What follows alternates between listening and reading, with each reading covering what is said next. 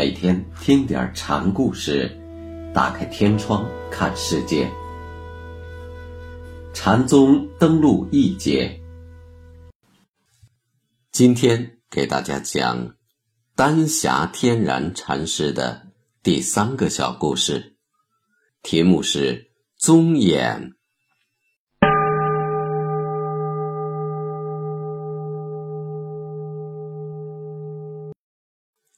庞蕴居士是马祖门下的大德，去参访石头时和天然结成了朋友，两人常有来往。这一天，天然见了居士，说：“昨日相见，又何似今日相见？”居士说：“那咱们用宗眼看看昨天的事怎么样？”宗眼是法眼，法眼无相的法眼。天然禅师说：“若是用宗眼看你，哪儿还有你庞公？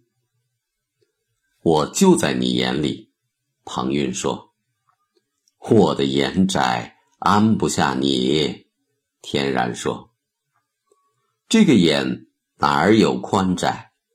这个身。”哪儿用得着安呢？庞居士说的这个眼、这个身，是无相的法眼，无相的法身。